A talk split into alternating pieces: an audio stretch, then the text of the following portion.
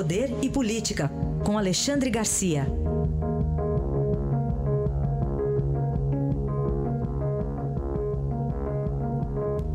Oi, Alexandre, bom dia. Bom dia, Carolina. Começar pelo noticiário policial jurídico? Vamos lá. Começar com pelas armas ou pelas injeções? Com as armas e depois com os barões assinalados tá. do bumbum. Tá bom. pois é, um brasileiro carioca, né, Frederico Barbieri, chamado Senhor das Armas e tal, de tanto mandar arma e munição de, de Miami, ou da Flórida, para o Rio de Janeiro, via Galeão, né? Ele acabou preso, foi preso em fevereiro e já foi condenado ontem pela Justiça Federal Americana. Doze anos e oito meses de prisão só porque ele fez um acordo e entregou muita gente ajudando a polícia e a justiça. Agora, está em cana desde fevereiro, foi condenado e não vai aguardar uh, em liberdade a recurso de segunda instância. Nem vai sair ao fim de dois anos quando ele tiver cumprido um sexto da pena. É que ele está em país que combate o crime, né? embora tenha nascido em país que estimula o crime com leis fracas, um, um sistema policial amarrado, um judiciário lento. Né? Não, é. E mais, né? também não tem moleza depois de cumprir a pena. Tudo que ele ganhou foi expropriado. 9 milhões e 600 mil dólares, né? o equivalente a quase 50 milhões de reais. É, ele está lá num país que combate o crime mesmo. Agora, no Rio de Janeiro, o doutor Bumbum e a mãe dele, depois de morta uma, uma paciente, depois de um, de um procedimento cirúrgico totalmente ilegal, fora de todos os princípios da medicina e da lei, é, a mãe dele está caçada, o registro de médica caçado, o, o, o CRM dele só permite que ele seja, exerça a medicina uh, em Goiás e no Distrito Federal, e ainda assim no Distrito Federal foi caçado o registro dele, ele entrou com um mandado de segurança e ganhou uma liminar da justiça. Mas no Rio de Janeiro ele é totalmente, eh, eh, digamos, curandeiro, né? tanto que faz cirurgia num apartamento. E aí a, a paciente morreu, né, provavelmente de uma embolia. A, a advogada dele disse que ah, ele não se entregou logo para a polícia porque sofre de síndrome de pânico. Imagina só, o sujeito faz cirurgia com síndrome de pânico. Eu vi as gravações do espertalhão, como é que tem gente que cai na lábia de um homem desses. Isso que me espanta. E tem mais de 600 mil seguidores.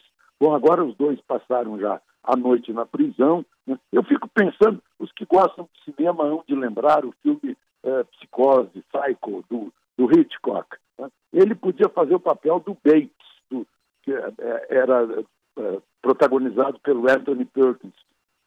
Porque eu fico na dúvida se ele é ele ou ele é a mãe dele. A mãe dele teve o registro cassado, então ele é que é, opera por ela. Né? é, a união dos dois, assim, tudo muito estranho. Enfim, ficaram separados lá na prisão essa noite. É, e um monte de, de pacientes que é, talvez se omitiram, né, de fazer algum tipo de reclamação, apareceram depois que esse, esse, ah, esse claro, médico... eu sabia que aparecia, porque é, eu já vi é. fotografias de glúteos necrosados, uma coisa é. horrível. Né? Claro, eu, eu, eu, vi uma cirurgia dele é, em que a, a paciente não tira sequer a própria roupa.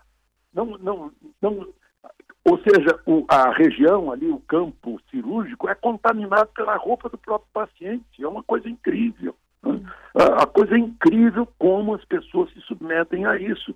Tem, tem uma pessoa que diz, o que? Operação na sua casa? Não, então devolva o dinheiro. Aí ele não devolveu o dinheiro. Ele está cheio de processo aqui em Brasília de, da, da ordem tributária, né, de imposto que ele não pagou. Né?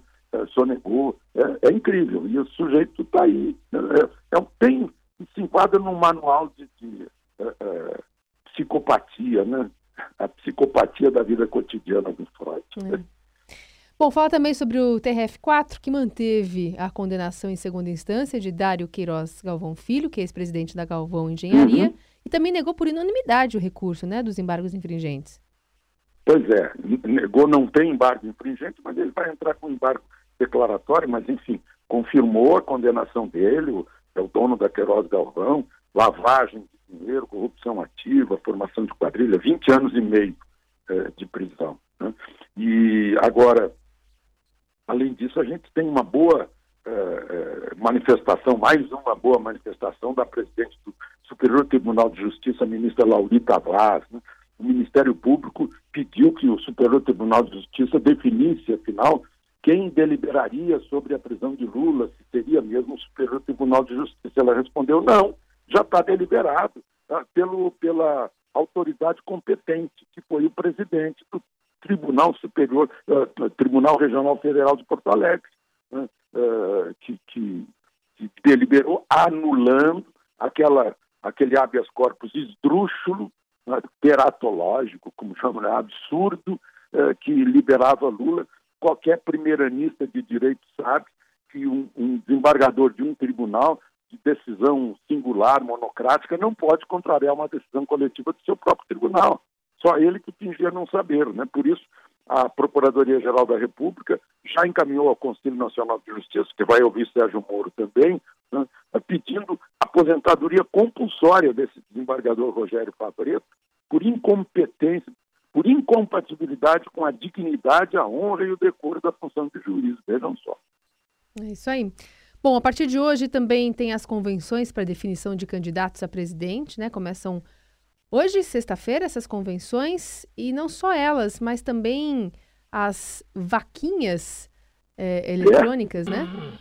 Vaquinhas eletrônicas.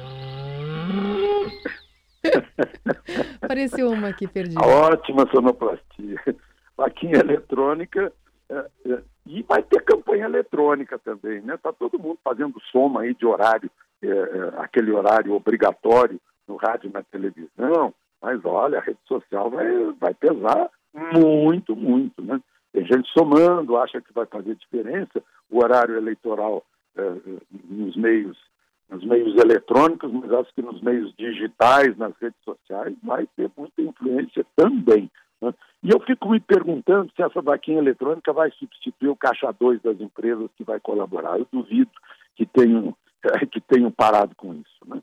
Tanto que a gente vê aí os mesmos do mensalão não pararam, continuaram no Lava Jato. E há um grande número de indecisos nas pesquisas, e, e não é para menos, porque os próprios partidos estão indecisos. Né? O, o Centrão se definiu agora né, a favor de é, de Geraldo Alckmin, que é um, é um, grande ganho dele aí nessa campanha. O, o, que atrapalha ele é o próprio partido, né? Um partido cheio de vaidades, mas, enfim, é, é o que se fala, o que se ouve, ainda ontem eu conversava com o embaixador do Reino Unido, ele me dizia que, tendo viajado pelo país, o que ele ouvia é o desejo de mudança. Mudança em tudo, mudança dos políticos e mudança nos métodos de governo, etc. Tudo muito bem. Só que eu ouço isso, ele está ouvindo agora, porque ele eh, tá, chegou aqui há, há, menos de um ano, mas eu ouço há 30 anos. Né? E, e, eu digo o seguinte: olha, eh, como vai mudar os políticos se não muda o eleitorado? Né? Se as pessoas pensam da mesma forma. Então, eu, eh, eu não sou tão, tão otimista assim quanto a mudanças. Né? Agora, o que a gente sempre ouve falar é que o eleitor nunca está satisfeito com quem ele elegeu. Eu poderia fazer essa leitura de forma invertida. Né? O eleito é que não satisfaz as expectativas que ele criou na campanha. Essa é que é a verdade. Opinião de Alexandre Garcia, que volta a partir de segunda-feira aqui no Jornal Dourado. Bom fim de semana para você. É isso, aproveitem o fim de semana.